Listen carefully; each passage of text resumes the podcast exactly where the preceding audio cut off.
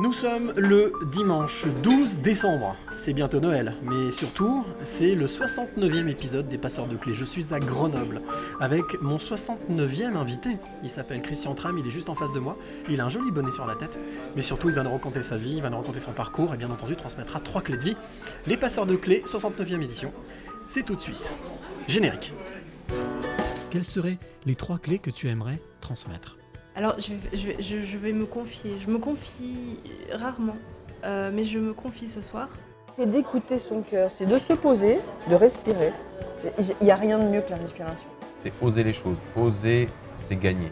De ne pas pardonner, ça ne ramène personne et ça fait gagner les bourreaux. Sois pas un mouton et fais ce que toi tu veux être et, euh, et crois en toi et va de l'avant. Et je veux dire l'amour, parce que sans l'amour, les hommes ne sont pas grand-chose. Il faut être sûr de soi et se, et se répéter sans cesse que je suis euh, le maillon fort et je dois impérativement laisser mm, la trace de mon passage sur cette terre.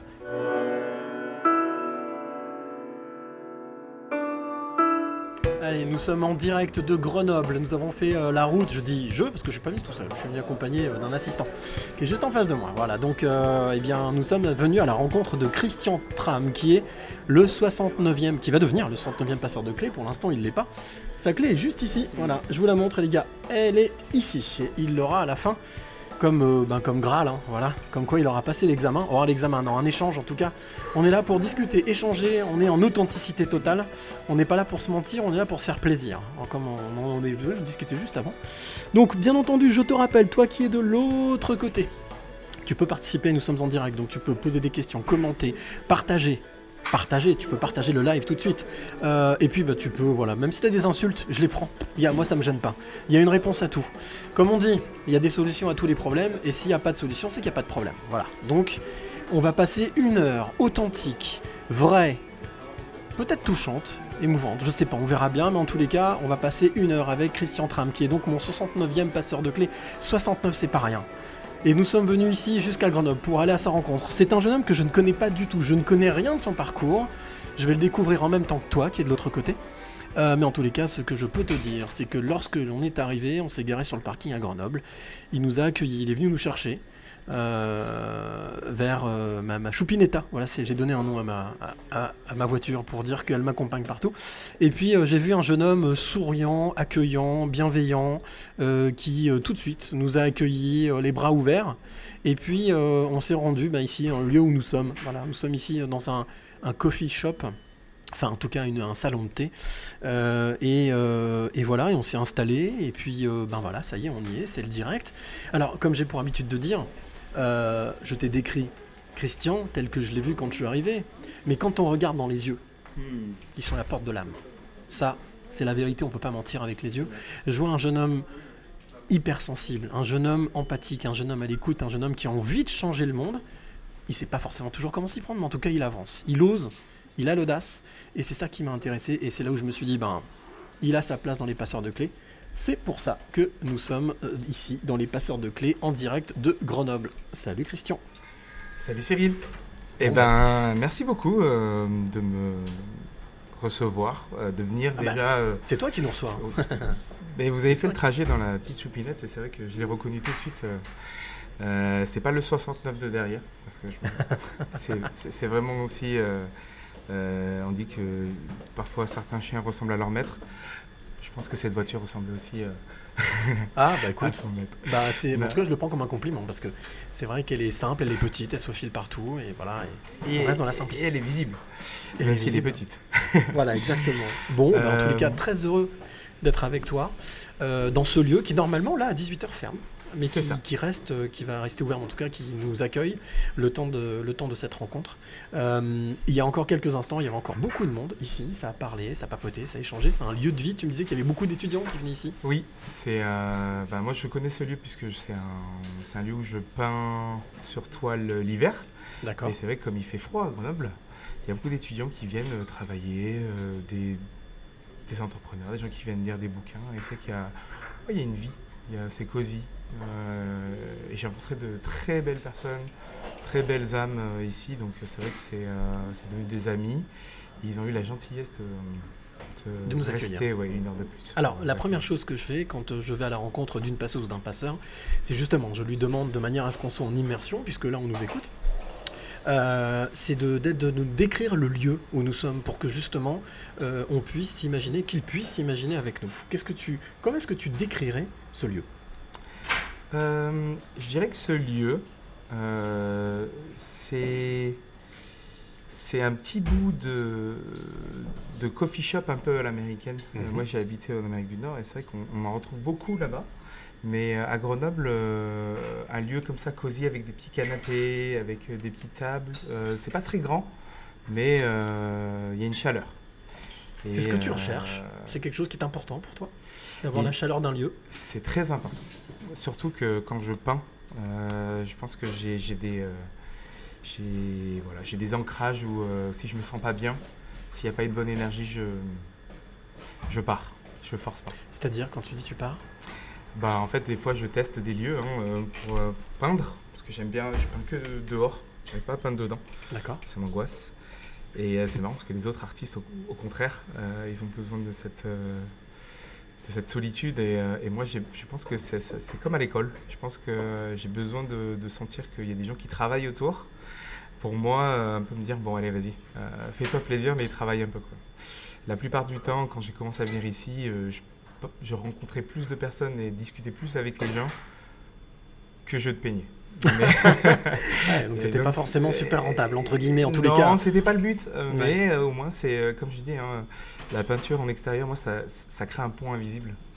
Moi qui Mm. suis de base quand même timide, hein, euh, en fait, c'est génial parce qu'à partir de là, les gens sont intrigués et j'ai rien à faire. Donc ils viennent à Et il y a un pont invisible. Mmh. Et Ah, donc, ils viennent génial. me voir. Super Et à partir de là, euh, comme c'est eux qui viennent me voir, je, bah, je décide de les laisser rentrer ou pas. Des fois, je suis en transe et Mmh. voilà, ils respectent. Et, euh, et en fait, ça crée en fait un panel de gens incroyables qu'on rencontre. Et c'est ça que j'aime. Donc ce lieu, on le voit, il est euh, euh, moitié moderne, moitié... Ouais, ça fait un peu un magasin d'apothicaire, le vieux libraire. Et puis en même temps aussi, on voit donc il y a le- bah, le- la partie bar. Et puis, et puis une partie ouverte sur l'extérieur, vitrée. Euh, et puis là, comme tu as ici, tu vois, hop, des tasses qui sont ici, voilà, qui sont alignées. On se croit, on se croit, on se croit chez soi en fait. On Ouais, bah, chez ça, c'est c'est que des clients qui. euh, c'est des habitués qui ont ramené leur tasse de chez eux Ah, c'est génial. et qui les- ils ont mis leur nom.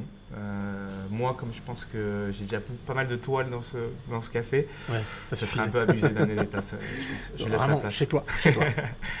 La deuxième chose que je demande à, à mon invité généralement, qui mieux que toi peut parler de toi Mm. Euh, Tu nous as déjà donné quelques petites pistes en nous parlant de peinture, mais euh, là, je vais, euh, je vais faire mon journaliste en recul, c'est-à-dire que je ne vais pas faire un portrait de Christian Tram.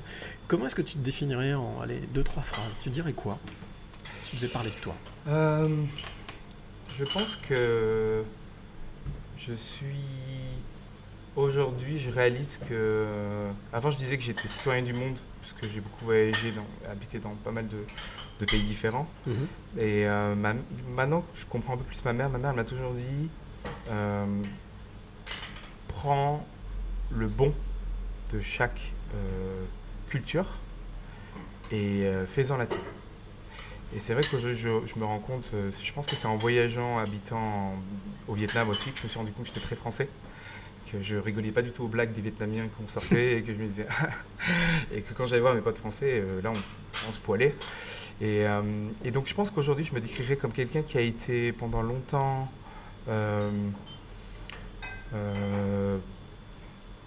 qui a dû s'inventer une culture française pour se faire accepter avec, avec un physique d'asiatique. Euh, mais qu'aujourd'hui, je pense que euh, voilà, j'ai laissé passer toute cette, on va dire, cette frustration, cette haine, et je, je, je me dirais que je, je- suis quelqu'un qui veut juste rencontrer le plus de monde possible. Voilà, je pense que je, je trouve des activités qui me permettent juste de rencontrer les gens. Ces activités, donc c'est donc Alors, la les peinture. Mhm. activités, il y a la peinture depuis 4 ans maintenant. Euh, donc des peintures sur toile, des fresques. Euh, J'ai commencé les fresques il y a deux ans avec pas mal de projets avec des écoles euh. Mhm. de tous les niveaux. J'adore peindre avec les crèches et les lycées, mais je fais beaucoup de collèges parce que c'est là aussi où on impacte le plus, on va dire. Mais, euh, donc beaucoup de peinture, ça a été très dur au début. parce que vivre de ses toiles, c'est très compliqué. Mhm. C'est un marché qui est. voilà, où, euh, c'est pas nous qui décidons de vendre euh, nos toiles. Et donc, euh, pour l'artiste, je pense qu'il vend son âme. Et négocier le prix de son âme, c'est jamais le plus évident. Surtout quand tu dois payer le loyer. On reparlera de ça justement Ouais. après, mais, mais, euh, ce, que, ce, que, ce que je te propose là, si tu es d'accord, généralement, c'est je, je fais là toujours la même proposition à mes invités, c'est de partir en voyage. Après, je sais que tu aimes bien voyager.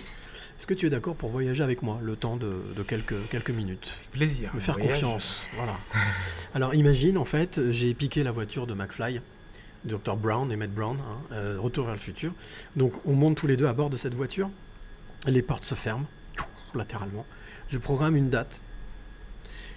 On part, la voiture se soulève, traverse le mur du temps, arrive là où nous devons arriver, se pose, les portes s'ouvrent. Toi, tu sors de ton côté, je sors du mien. Et à peine j'ai franchi le capot de la DeLorean, là je vois un petit garçon arriver en courant, qui mais qui court, hein, qui va, voilà, à bonne haleine, qui vient vers moi et qui me dit euh, bonjour.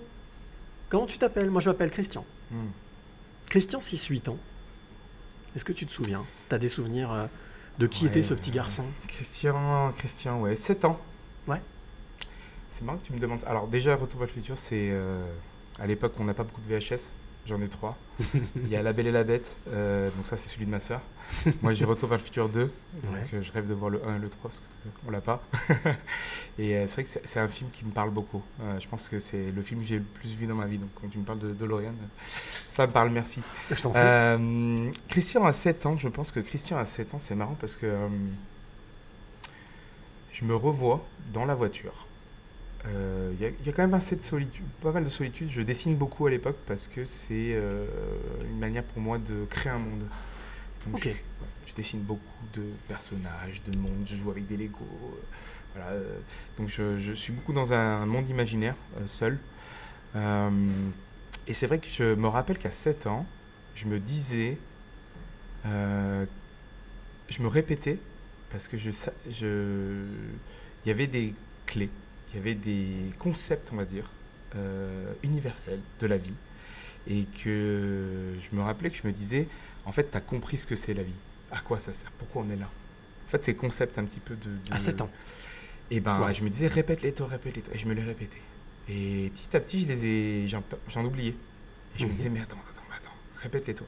Et c'est vrai que hum, je les ai oubliés.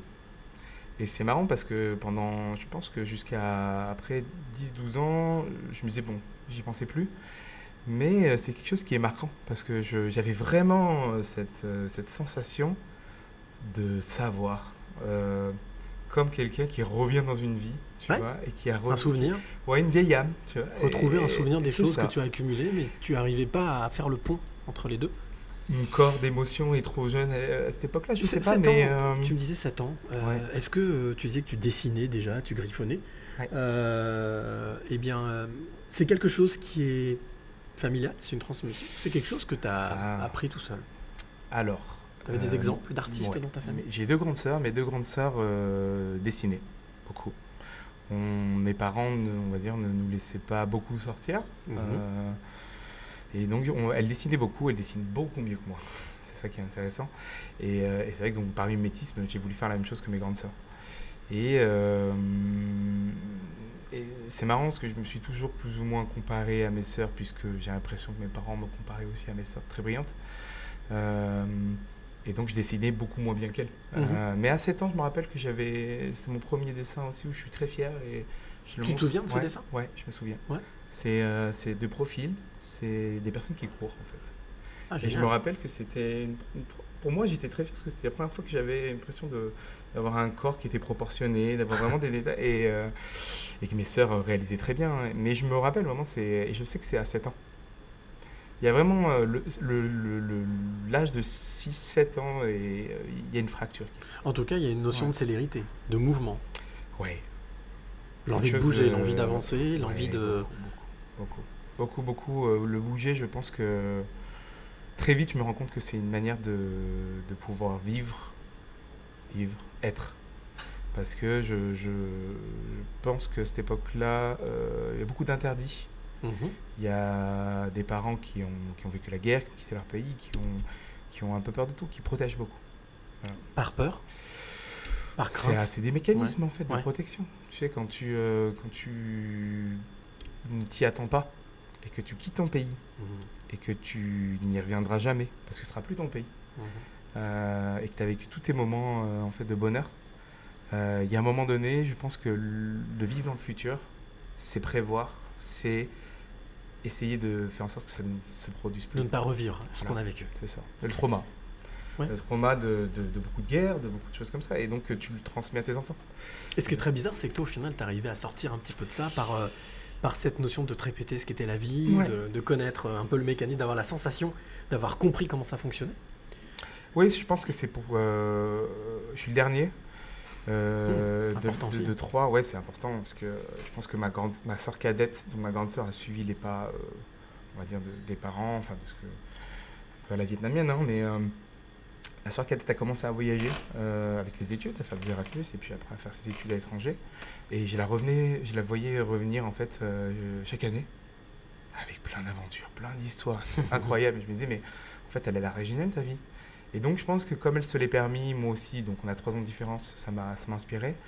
Et surtout, je pense que hum, ma mère ayant peur de tout, mais quand je dis de tout, euh, que ce soit de, de- de la petite mouche qui passe, d'un insecte où elle va monter sur la table, à vraiment tout prévoir, je pense que je voulais lui prouver en faisant vraiment des choses euh, dangereuses pour elle, mais en fait euh, qui étaient excitantes pour moi, pour lui montrer qu'en fait c'est pas si, ça fait pas si peur. En fait. C'est la question que j'allais te poser, mais Ouais. ça, je te- on reviendra dessus. Alors, tu disais justement 10 ans, 12 ans, après, tu es dans l'adolescence. Donc, tu es à Grenoble, hein, Ouais. hein Tu Là, c'est compliqué. L'adolescence, elle est compliqué compliquée. ouais, ouais. L'ado- L'adolescence, elle est compliquée puisque euh, j'ai deux sœurs très qui, enfin, qui à l'école, elles, euh, elles excellent. Euh, j'ai ma grande sœur qui a 12 ans de plus que moi, euh, qui fait médecine. Et moi, je suis le seul garçon. Et je pense que je choisis le, le chemin de attirer l'attention Mhm, d'une manière ou d'une autre, mhm. mais en faisant des conneries. Et donc, euh, ça tombe, parce que j'ai des copains qui sont plutôt chauds à 12 ans de faire des conneries aussi. et donc, euh, c'est cool. Euh, L'école, en fait, ça me parle pas du tout. L'école, c'est beaucoup de gribouillis, beaucoup de bavardage. Euh, L'école, c'est cool pendant la récréation. Pendant la récré, simplement. Ouais, enfin l'école, enfin je trouve, à part si le prof il est, il est je le trouve passionnant. euh, non, l'école ça a été, ça a été, euh, été extrêmement compliqué pour moi. hein. C'était, enfin je, je comprenais pas le concept de l'école et donc c'est vrai qu'à côté de ça, quand je sortais de l'école, euh, j'allais voir les copains et on, ah, on traînait dehors, on faisait des, on vivait quoi. Donc, trouve. du style, par exemple, à griffonner, tu étais dans la classe, et puis Ah ouais, t'écoutais pas forcément, tu griffonnais, tu dessinais. regarder la- tu- par la fenêtre ou, euh, ou bavarder, beaucoup bavarder, ouais, ouais.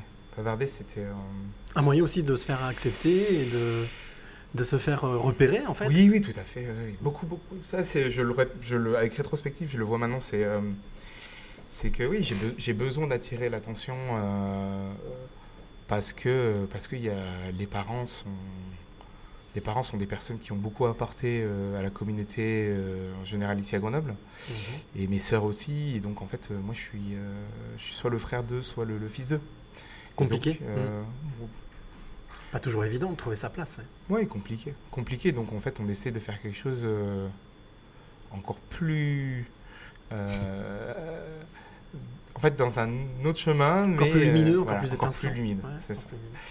Et, euh, et donc, beaucoup de problèmes avec le- une crise d'adolescence que, que ma mère, je pense, enfin, ça a été très, très compliqué. Parce que j'étais très fusionnel avec ma mère enfant, voilà, le seul garçon. Et je pense que je me rappelle qu'elle me disait toujours euh, Mais quand est-ce qu'elle va finir ta crise d'adolescence? Alors, généralement, euh, je viens euh, à la rencontre de, de mes passeuses et de mes passeurs avec une ou, une ou plusieurs surprises. Hmm. Ce que j'appelle la question de l'invité surprise. Hmm, D'accord. Je pense que le moment, plutôt pas mal. C'est ça le jeu, c'est que je ne sais pas exactement. La où cette question peut aussi tomber. Voilà, c'est Ah, la surprise. Mais là, je pense que c'est un moment pas mal. Est-ce que, et je pose toujours cette question à mon invité, est-ce que tu es d'accord, premièrement, pour écouter cette question Ok. Et deuxièmement, pour y répondre? C'est l'objectif. Si je peux y répondre, euh, oui. Et à écouter, bien sûr. Eh bien, on y va. Allô Christian, c'est Thibaut alias, euh, alias Ranoun ou Titi. Écoute, tu sais, on a, on a grandi ensemble. On a été en colloque pour nos études sur Montpellier. On se retrouve d'ailleurs de temps en temps sur Grenoble. Enfant, tu dessinais des magnifiques dessins style euh, Dragon Ball Z en cours. On a même monté un mini-groupe de rap. Et pourtant, bah, comme tu sais, on a suivi des études toutes tracées de com, marketing, commerce. hein. Et je me suis toujours posé la question si au fond de toi, lorsque tu étais enfant, ton rêve, c'était, ton objectif, c'était pas d'être un artiste déjà, tu vois. Voilà. Thibaut, Thibaut Arnaud. Ah ouais, Thibaut, Thibaut, Thibaut, c'est. euh, euh, merci Thibaut. Euh, Thibaut, c'est c'est marrant, c'est. C'est une jolie référence en tous les cas. Ouais, ouais, c'est super parce que Thibaut, on a grandi ensemble. Je, je me suis détaché de ce groupe d'enfance avec qui on a fait les conneries. Et bizarrement, Thibaut, je l'ai retrouvé sur mon chemin des années après, des dizaines d'années après, improbable. Et on s'est retrouvé coloc 15 ans après euh, que j'ai voilà, d'avoir fait ma vie ailleurs. Et euh, ouais, Thibaut, c'est une référence. Et alors, la question, Alors la que- question, c'est que oui, oui. Quand tu étais enfant, est-ce que c'était quelque chose Écoute, déjà un rêve de, de devenir artiste? Oui. Oui, oui, je pense. euh, peut-être, je pense. Une Peut-être pas dans le dessin.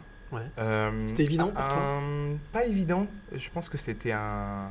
C'était de, de l'ordre du, du fantasme. Quelque chose que je pensais que je ne pouvais pas réaliser. Euh, petit exemple, euh, par exemple, bon, tu sais, à 17-18 ans, on, rappait et tout, donc avec les potes, Ouais. c'était trop cool. Et euh, je me rappelle, dès qu'il y a une nouvelle musique, euh, par exemple, je sais pas, de la Funky Family qui sortait, et que je trouvais incroyable, je me disais, pff, si t'avais été meilleur, t'avais passé du temps, ça aurait pu être toi. Et je m'imaginais en fait l'avoir euh, sorti cette musique, que c'était moi.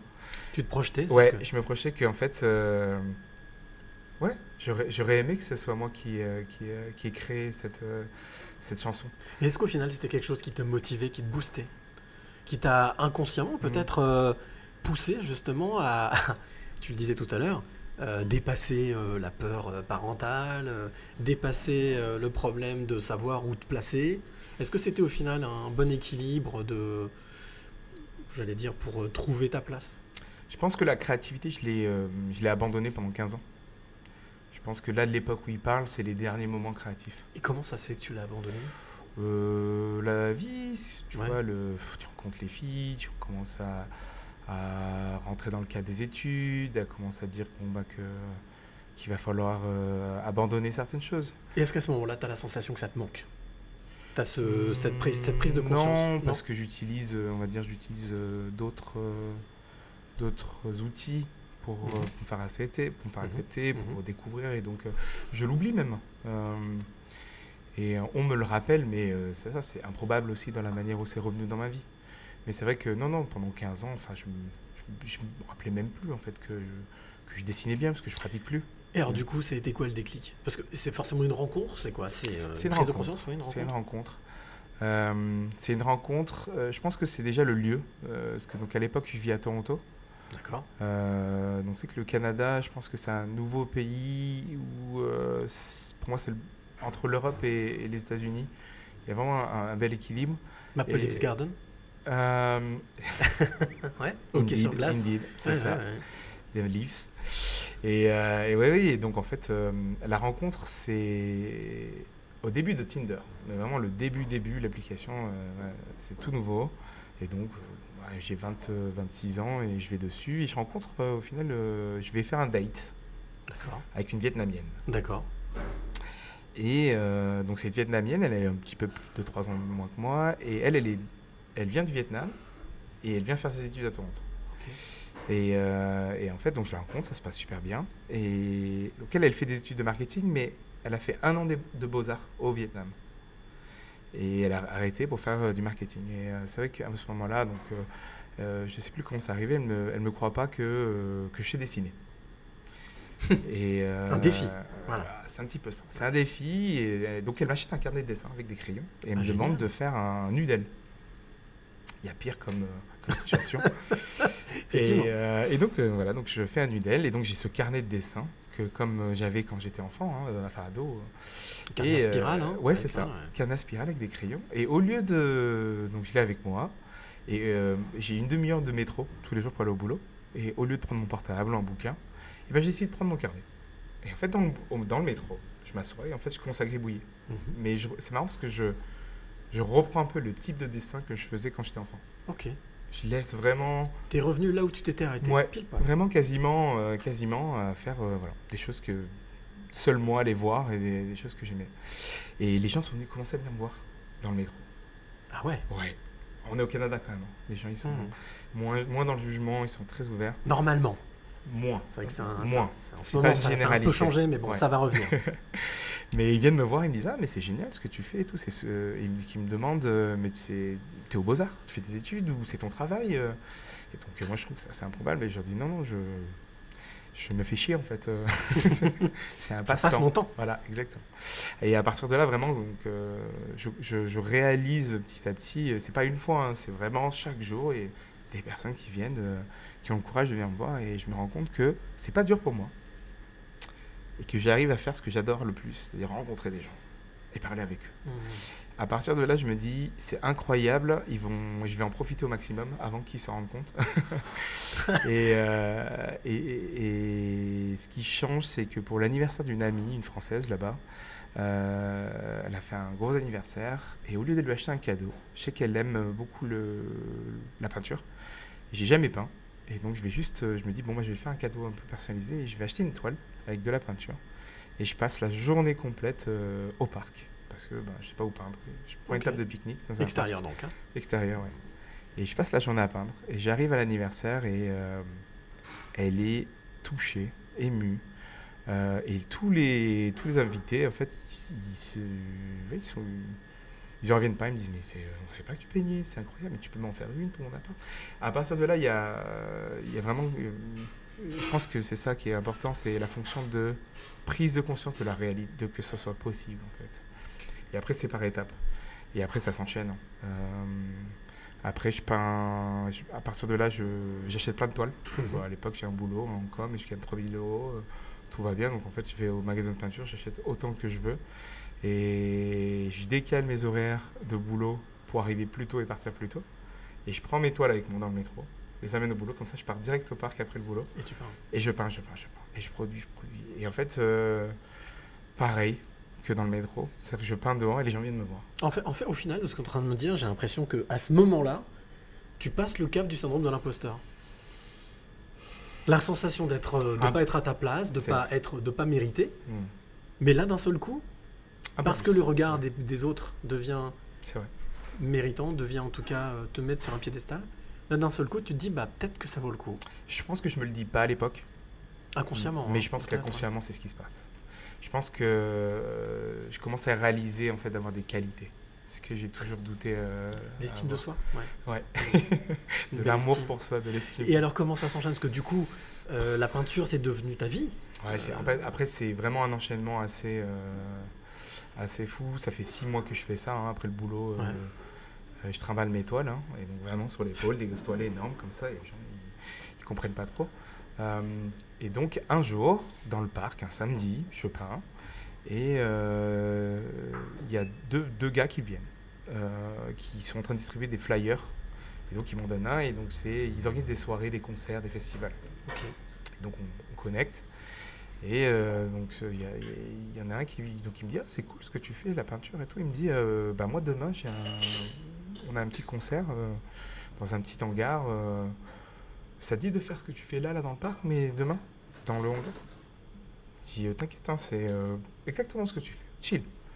Et je lui dis oui par politesse, mais en fait, euh, voilà. hein. Pas par Euh, défi, par politesse. Donc. oui, parce que dans Mm. ma tête, je me dis, mais en fait, ça fait six mois que je peins, je sais pas, enfin, je vais pas y aller. Mm. Enfin, Mais bon, je dis oui, on, on échange les contacts.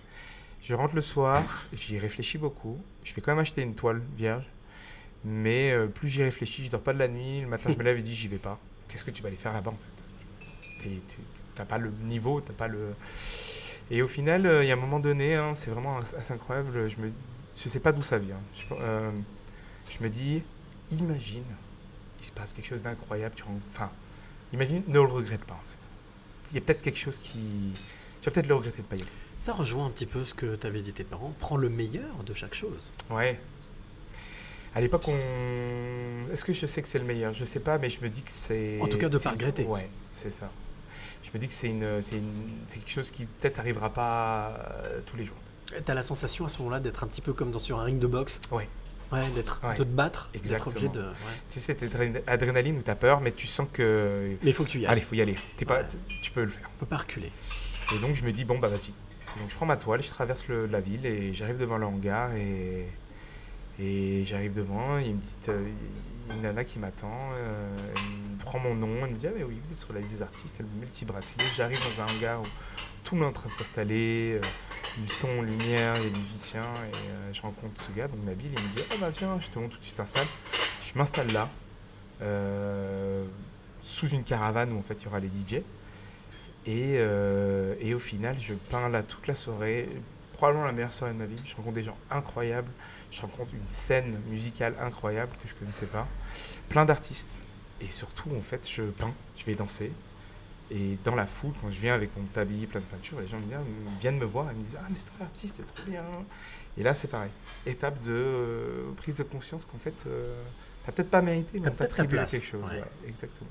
Alors, puisque tu parles de Ouais. musique, moi je te propose, que ça fait déjà une demi-heure qu'on discute. Euh, petite parenthèse musicale, comme j'ai pour habitude de le dire. L'artiste que, que je te propose de découvrir et que je te propose de découvrir à toi qui est de l'autre côté, il s'appelle Théo Nicolet. Alors, c'est un jeune homme qui a 26 ans, qui est surprenant. Il était il y a deux jours dans mon appartement, puisque j'ai un autre podcast qui s'appelle euh, Dans ta face, qui est en live de 21h à minuit. Et il est venu, c'était notre invité musical, donc il était en warm-up pendant une heure. Il nous a joué trois morceaux au violon, parce que c'est sa spécialité. Violon, mais électro, et en même temps, il reprend. Et là, en fait, ce que je te propose d'écouter, c'est son, sa première composition qui s'appelle One Round, d'où mon histoire de boxe. One Round s'appelle One Round, et voilà, de- d'écouter donc Théo Nicolet. On se retrouve juste après, on continue à parcourir ta vie, ça te va? Avec plaisir. Allez, il s'appelle Théo Nicolet, One Round. À tout de suite.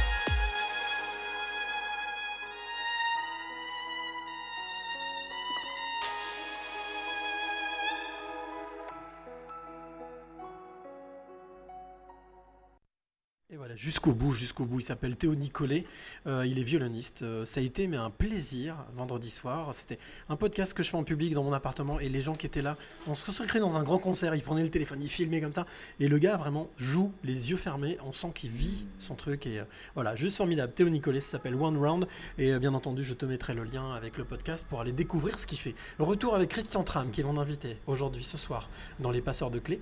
Euh, on va reprendre un petit peu là où on s'était arrêté, mais au final de cette belle expérience de cette soirée qui t'a permis de retrouver confiance en toi, en tout cas de trouver confiance en toi et estime de toi.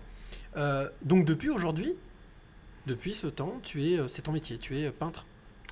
Depuis aujourd'hui, oui. Donc je, suis artiste peintre. et donc, après avoir vécu 7 ans dans différents pays, je suis rentré à Grenoble où je suis né et où vivent, mes, vivent mes parents et ma grand-mère. Donc je suis, euh, voilà, je suis rentré chez moi. hein.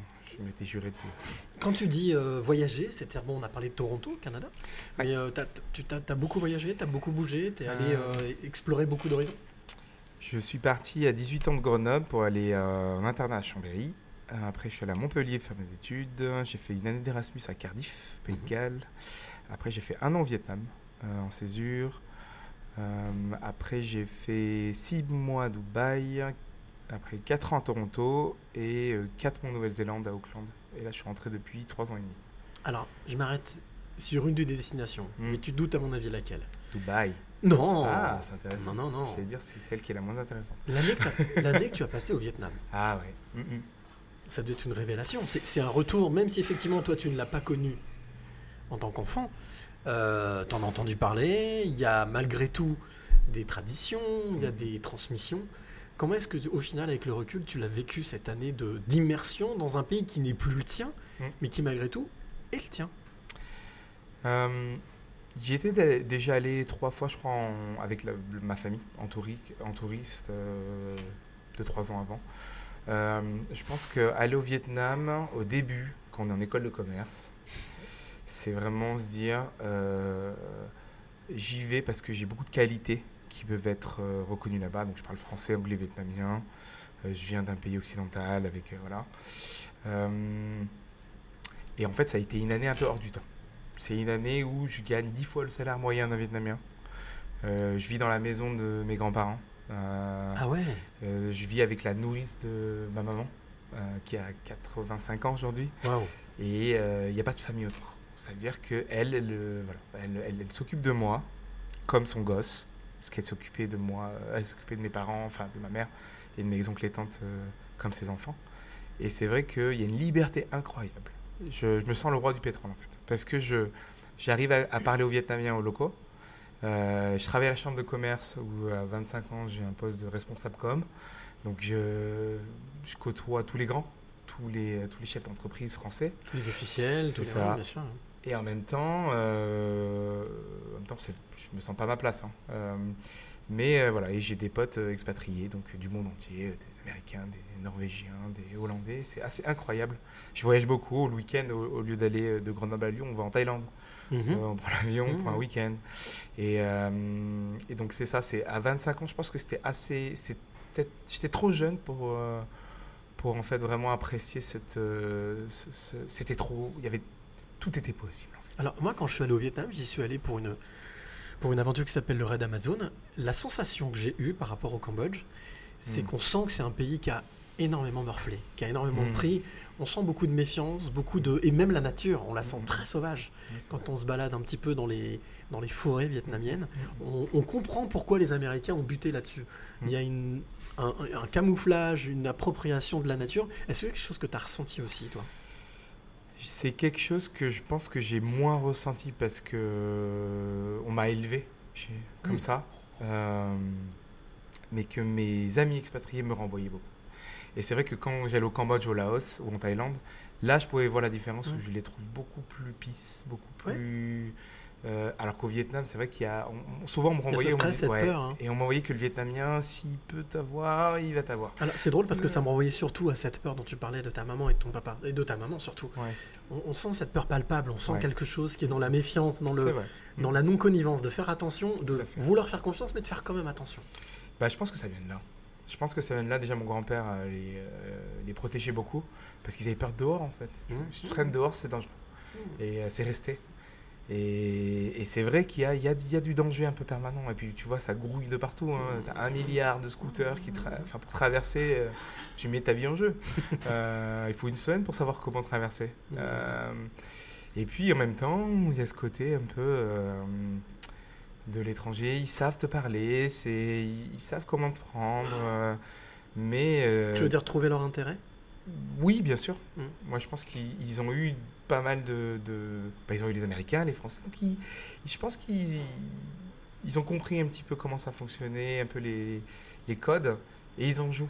Euh, et en même temps, c'est vrai qu'en tant qu'expatrié, là-bas, euh, si tu as un peu d'argent, tu, tu- tu- voilà, tu, peux faire beaucoup de choses. Mais au final, c'est intelligent comme démarche. C'est intelligent dans une démarche euh, néolibérale euh, où, en fait, eux, ils- ont besoin de se développer économiquement. Est-ce que tu as la sensation qu'en France, le pays, ton pays d'adoption, le pays où Mhm. tu es né, euh, ou- qui est ton pays, sûr. euh, il y, a, il y a quelque chose de plus, quelque chose en plus, humainement parlant, moins de peur, moins de pression, plus de liberté, Hmm, plus d'humanité.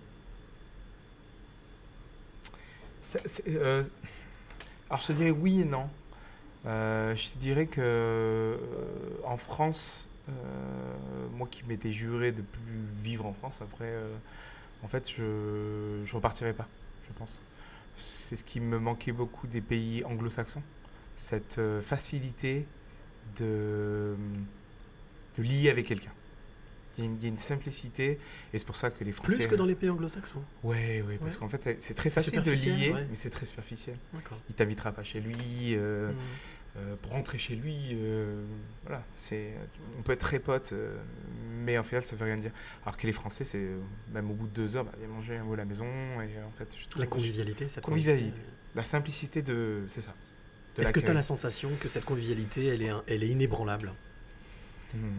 En France? Non, Là, je pose cette question, Ah. effectivement, parce qu'on est dans un contexte un peu particulier, Ah. mais Oui, avec le contexte. est-ce que tu as la sensation que c'est quelque chose qui reste sous-jacent, en filigrane, et que c'est inébranlable et que ça ne peut ne pas changer Moi, je pense que tout change. Tout est, tout est, tout est impermanent et je pense que la période dans laquelle euh, on vit aujourd'hui, euh, c'est un gros test de ça. Parce que beaucoup de gens nous regardent, euh, la France. quand tu es à l'étranger, tu entends beaucoup Mais qu'est-ce que tu fais là? France, c'est le pays de l'art, c'est le pays de la révolution, c'est le pays des droits de l'homme. on, a toujours dit dans l'histoire, un américain m'avait dit, un historien américain m'avait dit, c'est le phare dans la nuit, la France. Ouais, ouais, c'est ça. C'est le pays qui est regardé. Alors, c'est vrai qu'en ce moment, on traverse une période où le- la France est extrêmement regardée, surveillée. Et, et en même temps, c'est plutôt vrai. Regarde, les Gilets jaunes euh, sont partis d'ici, donc Mm. plus ou moins. Et regarde, en- après aux États-Unis, au Canada, après Mm. avec. euh, Enfin, il y a eu le même type de courant, tu vois. Euh, je pense que la France a, a- a ça et que c'est vrai que. J'espère qu'on le perd pas. J'espère qu'on le perdra pas. Maintenant, euh, je, je ressens quand même. euh, je vais beaucoup en Allemagne et malgré euh, voilà, ce qu'on peut en penser euh, des clichés sur l'Allemagne, je trouve qu'il y a un individualisme qui, qui se ressent un peu plus en France. Ah ouais, Ouais. qu'il y a une bascule qui est en train de se Mm. créer. Moins sur le collectif. Surtout dans ces moments-là. Surtout en ce moment, tu vois, je trouve que. Oui, il y a un accueil, oui, on sait faire, mais on choisit qui. Et je pense que. Voilà. Mais au Et, euh, final, qu'est-ce qui- qu'est-ce qu'il faudrait faire, d'après toi? Est-ce qu'il y a des- une solution? Il y a quelque chose? Est-ce qu'il y a, il y a le, le moyen de réallumer ce phare? Bah, je pense que le phare, il faut déjà qu'il soit allumé intérieurement pour chacun. Moi, je pense que euh, si de base on, on est en paix avec ce qu'on fait, avec le temps euh, qu'on a, euh, on pourra donner ce qu'on peut aux autres. Et je pense qu'il y a, selon moi, je trouve qu'il y a pas mal de personnes peut-être qui sont qui, qui, qui ne sont pas maîtres de leur temps, qui sont dans des dans des oui, dans des, dans des boulots ou euh, dans, des situations, des relations euh, qu'ils gardent. Et comme ils, ont, ils sentent qu'ils n'ont pas le temps pour eux, au final, ils comptent leur temps. C'est intéressant ce que tu dis parce que du coup, est-ce que ça me renvoie sur une autre question qui me vient comme ça, qui m'arrive en pleine tronche Est-ce qu'au final, c'est un peu le, ça peut être le rôle justement des artistes? De faire rêver, de d'entraîner euh, les personnes à rêver, non pas à prendre position, hein, mais à les emmener dans un dans un univers qu'ils ont complètement oublié ou, ou auquel ils croient plus. Moi, je pense que c'est le seul rôle de l'artiste. Mhm. Moi, je pense que euh, une œuvre, c'est pas l'artiste. Euh, même toutes ses œuvres, c'est pas l'artiste. Je pense qu'il se cache derrière. Je pense que c'est son vomi. Moi, j'appelle ça son vomi. Ça a besoin de sortir. Hmm. Peu importe comment ça sent, c'est le tien. Tu l'aimes. Ce qu'il a digéré, ouais. Ouais, et ça a besoin de sortir. Ça sort pas, c'est pas bien. T'es pas bien. Et euh, moi, je pense qu'aujourd'hui, comment je le vois l'artiste, c'est qu'il inspire. Il est inspiré et il inspire. Je pense que sa fonction, c'est d'être tout le temps, en fait, tu sais, au bord, essayer de imaginer des nouvelles choses. Ou, ou pour moi, l'artiste, en fait, il y, a une, il y a quelque chose d'illogique qu'il ressent ou qu'il voit dans la vie. Donc surtout pas être dans le dur, être dans La matière. être ne pas être dans la matière, mais être dans quelque chose d'un petit peu plus flotteux, d'un petit peu plus. Ouais, flu- fluctuant, Ouais. co- constant. Je pense que c'est. Je parlais avec des, des- des étudiants dernière année des Beaux-Arts, là, euh, deux Coréens qui sont venus euh, faire les Beaux-Arts. Et ils me parlaient de ça. euh, c'est intéressant de pouvoir en fait partager avec eux. Parce que euh, on sent que l'instabilité qui est quand même collée à l'artiste, hein, c'est. Euh, en fait, c'est. C'est son fuel. Ouais, c'est ça qui est inspirant. C'est son fuel. Inspirant pour lui, inspirant pour les autres. La nouveauté. Le déséquilibre crée l'équilibre. Exactement. La marche de l'homme. Hmm. C'est un déséquilibre euh, constant. Et je pense qu'aujourd'hui, le déséquilibre desquels on vit, il est nécessaire. Tout est, tout est nécessaire, euh, c'est juste qu'on ne voit pas encore pourquoi. Il y a toujours du chaos jaillit la lumière. hein. J'ai Grande pas, phrase. j'ai pas entendu. Du chaos jaillit la lumière. Ouais, c'est ça. Ouais. Alors moi j'ai un petit, un petit questionnaire que j'ai l'habitude de poser à mes, à mes invités quand on, on se dirige tout doucettement vers la fin de ce podcast. Très bien. Ça donc tu me s'appelle fais un questionnaire, moi je vais me venger sur ton invité avec un autre questionnaire noté. Ça s'appelle Tu es plutôt. Ah, Rien à voir avec le chien. Ouais, c'est cool. Ouais, d'accord. mm, mm. Tu es plutôt café ou thé? Café, Ok, t'es plutôt sucré ou salé? Joker. Les deux. Euh, Sucré salé, bah oui, forcément. tu es plutôt matin ou soir? Euh, soir en ce moment, idéalement matin. Tu es plutôt bonjour ou au revoir Hmm. Bonjour. T'es plutôt famille ou ami? Hmm. Euh, famille. Même si des fois ses amis peuvent devenir sa famille, mais bon. Tu es plutôt s'il te plaît ou merci? Ah, euh, Merci. T'es plutôt mental ou cœur? Hmm. Cœur maintenant. Récent? Euh, Confinement. Cette bascule Ouais. Confinement. Ouais, comme beaucoup, il y a un. Ouais. Tu es plutôt mélancolie ou bonheur? Là, je crois connaître la réponse, puisqu'on vient d'en parler.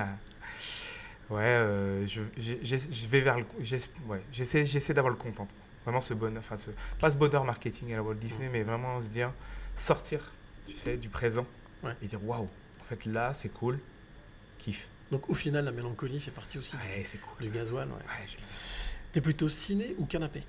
Hmm. Euh, canapé. T'es plutôt amour ou amitié Hmm. C'est pas la même chose Moi, je pose les questions. Non, euh, amour. Amour. L'amour C'est- inconditionnel Ah, je, Ouais. pour moi, j'ai l'amour conditionnel, il arrive quand t'as des enfants. T'es plutôt ombre ou lumière Pour un artiste, c'est compliqué, t'as besoin des deux références. Moi, l'un va pas sans l'autre. D'accord. Et dernière question, t'es plutôt cadenas ou clé Hmm. Je... je pense qu'on me reproche d'être trop cadenas, Ah ouais? Mais qu'en fait, euh, j'essaye, je pense, de distribuer le plus de clés possible. Bah, j'ai la sensation, en tous les cas, c'est ce que je ressens, c'est bizarre, ouais. Donc, euh, plutôt, euh, plutôt ouais, clé que cadenas, c'est ce que j'aurais dit, mais c'est intéressant. Pourquoi cadenas? Parce qu'il y a des choses que tu retiens, que tu que as Mhm. du mal à partager. T'as une, une partie secrète, mystérieuse? Euh, ouais, je pense qu'il y a une partie. euh, je pense souvent dans mes relations intimes, je pense, où, euh, où, euh, j'écoute beaucoup. Je veux ça, je veux. Et je pense qu'il y a un moment donné, mon- ma partenaire se réalise à un moment de dire Mais en fait, je connais pas grand chose sur toi. Et donc ça prend du temps, ça Mm. prend beaucoup de temps. Et c'est vrai que quel- quelqu'un m'a dit un jour avoir la caméra sur les autres, c'est un bon moyen pour pas l'avoir sur toi. Et Ah donc ouais. en ce moment, c'est vrai que j'essaie vraiment de, de, de- bah, voilà, travailler sur moi. C'est et- bizarre, hein, parce que ça rejoint un petit Mm. peu cette notion de peur hein, qu'on t'a transmis. euh, Ouais. D'avoir peur de s'ouvrir. C'est ça, Mais bon. d'être accepté. Mm. Eh ben écoute, justement, puisque tu m'as dit euh, j'aurais besoin dans cette cadenas, mais moi je me trouve clé, je, je suis venu chercher ça. Donc, Mm. euh, j'ai envie de te demander, Christian, quelles sont les, les trois clés que tu as envie de transmettre ou donner à celle ou celui qui t'écoute maintenant? Alors j'ai réfléchi, hein, parce que j'ai beaucoup de punchlines. hein, euh, les étudiants euh, le savent. hein, et ils, ils notent que mes punchlines. Ah, Mais, Normalement, faut euh, pas trop réfléchir, alors, alors, spontanément. oui, oui, j'ai réfléchi là juste avant dans le bus. hein.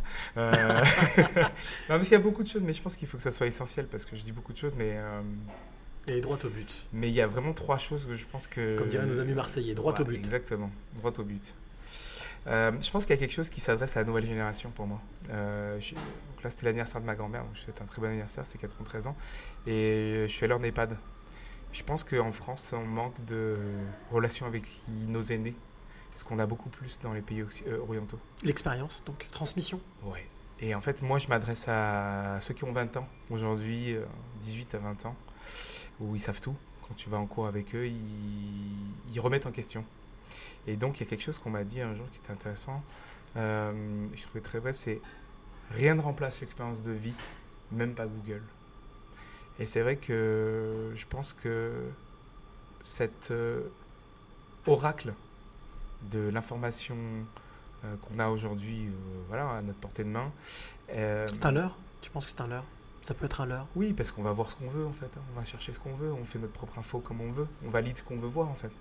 Mais je pense que donner le temps et l'écoute à nos aînés, à des personnes qui, ont, qui sont encore là en fait, ils ont réussi à être là. Moi je sais pas si dans deux ans je serai là encore.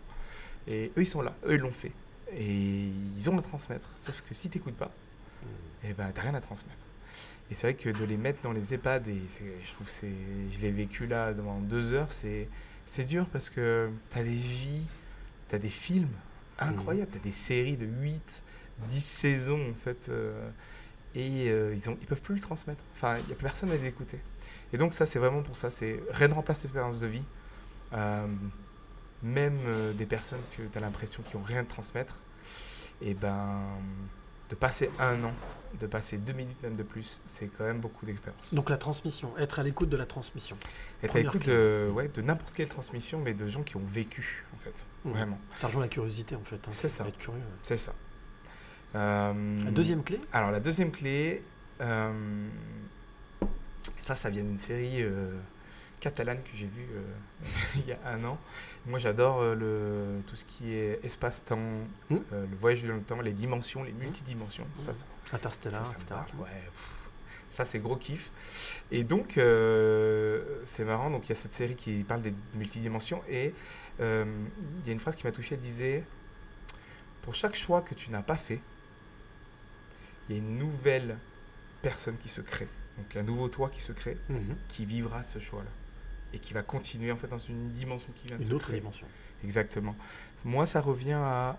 on- souvent, on est dans le regret à dire Ah Si j'avais su. si j'avais su, si j'avais, j'aurais fait différent. Et en fait, je pense que ça, ça m'a vraiment ramené à, à beaucoup plus de sérénité, à dire, en fait, il y a quelqu'un, il y a, il y a une autre moi qui s'est dédoublée, et il le fait en fait. Vis-toi ta vie, accepte ce qui se passe, vis-le à fond. Ce qui devait toi t'arriver, il faut juste que toi, tu continues à avoir la barre, garder la, la barre de cette dimension que tu as choisie. Et c'est vrai que souvent, des fois, euh, j'étais souvent en retard, je courais pour après le, bus ou le métro, et des fois, j'arrivais à le choper, des fois, je le chopais pas, je me disais, waouh, des fois, j'allais rencontrer la femme de ma vie. Et, tu vois, et, je- et ça me crée une dimension de dire, mais c'est incroyable, des fois. Et en fait, c'est ça, c'est que si tu es tout le temps dans le passé, dans le futur, mal présent, en fait, t'as Donc t'as plus le temps. être dans l'instant présent, c'est ça pour toi. Ouais, mais on, on sait pas ce que c'est, en fait, le présent. C'est pour ça que je prends des douches froides le matin. Pour bien Parce prendre que compte comme de ça, ce en que c'est. t'es présent. Ouais, t'es vivant. T'es en, en pleine tension et et t'es présent, en fait. On sait plus ce que c'est vraiment. Ouais, nos, nos- nos vies, elles nous, elles nous amènent euh, dans le presque futur ou le presque passé. Ça, ça me rappelle une expérience que j'avais vécue avec un pote qui s'appelle Cricri, qui se, qui, se, qui se reconnaîtra. Dans un bar où je travaillais, il y avait un gars qui était complètement ivre-mort avec son copain qui disait Mais bois pendant que t'es vivant. J'ai trouvé cette formule magnifique. Bois pendant que t'es vivant. C'est magnifique. Troisième clé C'est ça. Euh, Ah ouais. Ça, je pense que c'est plus une clé euh, pour moi euh, en rétrospective. Euh, je me rends compte qu'aujourd'hui, j'ai pas d'activité, que j'aime rencontrer les gens, parce qu'en fait, euh, je pense qu'on ne sommes que les, la somme des gens qu'on rencontre. Et que c'est pour ça que à mes jeunes, je leur dis souvent voyager. Pars. Va voir quelqu'un d'autre à travers un autre reflet de ta société que tu connais. Et je me dis, je dis qu'en fait, à la fin de notre vie, on n'a que nos souvenirs. On a euh, on dit qu'on voit notre, euh, toute notre vie passer au moment où on meurt. Moi, j'espère avoir euh, un film complet le moment de ma mort, avec tous ces souvenirs. Et c'est vrai que je me dis que quand tu rencontres quelqu'un, tu vas peut-être prendre 1%, 10%, 5% de cette personne. Et toi, tu vas donner aussi un petit pourcentage. Et après cette rencontre, tu t'en vas. Et quand tu vas redonner une autre rencontre, tu vas donner une partie de cette personne-là. Et pour moi, le, le lien, il est là, en fait. Il faut une boucle, on est dans la transmission, on revient au début un peu. C'est vraiment le accepter ce qui se passe parce que chaque rencontre va te ramener cette pourcentage que tu vas redonner. Et, euh, et donc et donc c'est vraiment ça, c'est la rencontre, c'est ta rencontre avec toi-même. Plus tu, moi je pense que c'est ça. Introspection, ouais. plus tu rencontres de personnes et plus tu rencontres euh, de, de facettes de toi, soit qu'au début tu vas dire bah je l'aime pas, donc en fait c'est une partie de moi que je veux pas voir, que j'accepte pas d'être, ou soit une partie qui comme moi, donc qui me valide et qui me dit ah ça rassure d'être pas de pas être seul ou d'être sur le bon chemin. Et donc c'est un peu ça, c'est que je pense que à chaque fois que tu rencontres des personnes, c'est euh, c'est la chance de pouvoir rencontrer euh, d'autres personnes. Et le confinement, tu vois, Mhm. c'était ça aussi, de plus pouvoir euh, se confronter à d'autres facettes de nous. Et je pense y a pour ça qu'il y a pas mal de personnes qui ont d'être euh, uniquement confrontées à leur propre miroir et leur propre jugement, ça a été euh, difficile. Ça rejoint cette Mm. citation il n'y a, pas de, il n'y a pas de hasard, il n'y a que des rendez-vous. C'est ça, ouais. Mhm. Moi, je, ce, qui, ce qui- doit être, être euh, enfin, est quoi. Je, euh, ouais, il y a beaucoup plus de sérénité par rapport à- aux événements, ou à les choses qui doivent arriver ou qui sont arrivées. Vraiment, moi, je- c'est pour ça que la science et les di- multidimensions, ça me. J'aime bien ce le lâcher prise, ouais. Ouais. Alors, j'ai une dernière, une avant-dernière question à te poser. Euh, Est-ce que tu as, un- là, ces dernières semaines, ces derniers mois, un héros ou une héroïne? Mm. Euh, Parce qu'on parlait que tu dessinais quand tu étais enfant euh, à Dragon Ball Z, enfin les, les- les héros que tu aimais bien. Est-ce qu'aujourd'hui, il y a une personne en particulier à laquelle tu penses, là maintenant tout de suite, qui t'a scotché?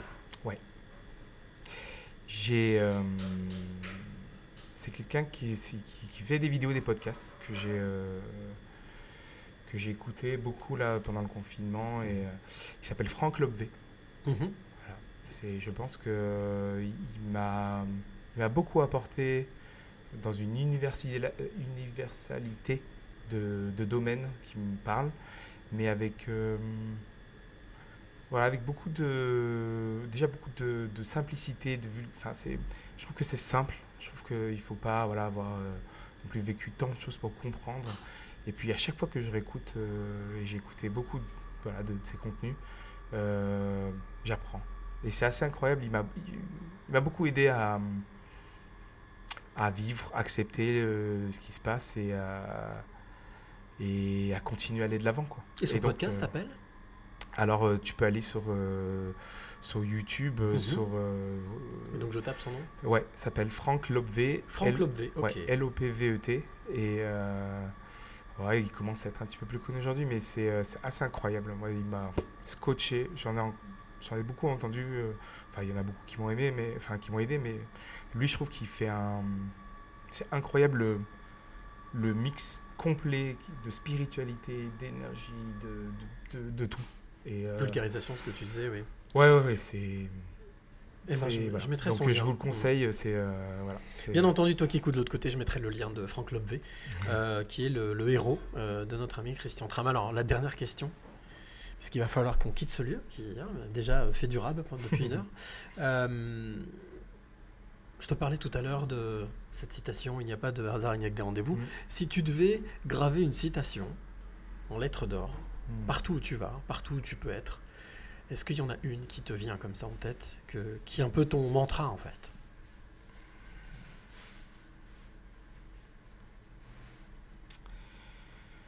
Euh, un mantra, euh, c'est. Je sais pas si j'ai un mantra. Ah, Une citation en tout cas qui est récurrente et je, qui. je pense que. Ouais.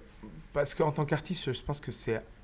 Je pense que je vais m'adresser aux créatifs, aux artistes. Mhm. Et c'est ça que j'essaie Mhm. de transmettre le plus. Je pense que l'art, c'est cool parce que c'est subjectif. Et comme ça, tout le monde peut le faire. Et ce que j'essaie de plus transmettre, c'est que la norme de la beauté, c'est ta norme. Et qu'un artiste qui commence à essayer de plaire, il, il fait pas le bon métier. Un artiste, un, un artiste qui est insatisfait, il fait, il fait, il fait ce qu'il fait, en fait. C'est c'est sur la bonne voie. Et donc, je pense que c'est ça, c'est que la norme de ta beauté, c'est la beauté. Ça veut dire qu'on essaie tous d'être normés aujourd'hui. hein.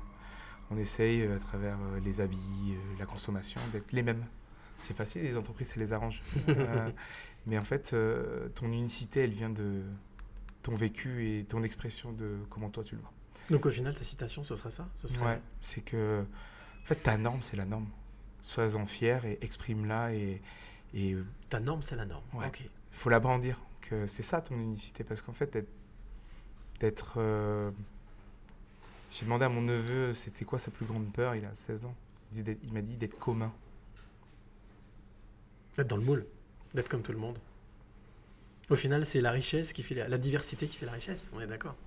Je pense que c'est ça le, c'est ça le monde. Bon, bah écoute, en tous les cas, merci Christian. Merci, Merci d'avoir passé toi, euh, cette heure avec, euh, avec nous et d'avoir passé cette heure ensemble.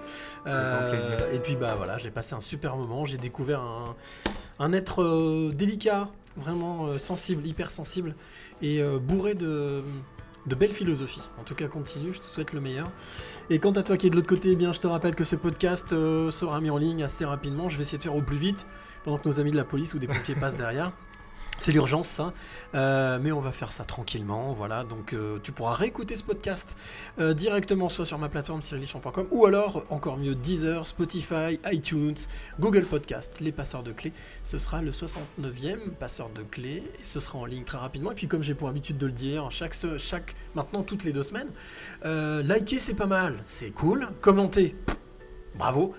Mais les gars, il y a un bouton qui s'appelle partager. Et le partage, c'est la clé. Donc n'hésitez pas à partager ce podcast. S'il te plaît, bien entendu, on se retrouve. Allez, peut-être dans 15 jours, le 26 décembre. Peut-être que je serai à Paris, on se tiendra au courant, mais en tous les cas, avec grand plaisir. Merci encore Christian de nous avoir fait découvrir ce lieu magnifique. Et Avec puis de- de- d'avoir accepté de te livrer. Euh, et puis bien entendu, eh bien, on se retrouve nous euh, certainement d'ici 15 jours.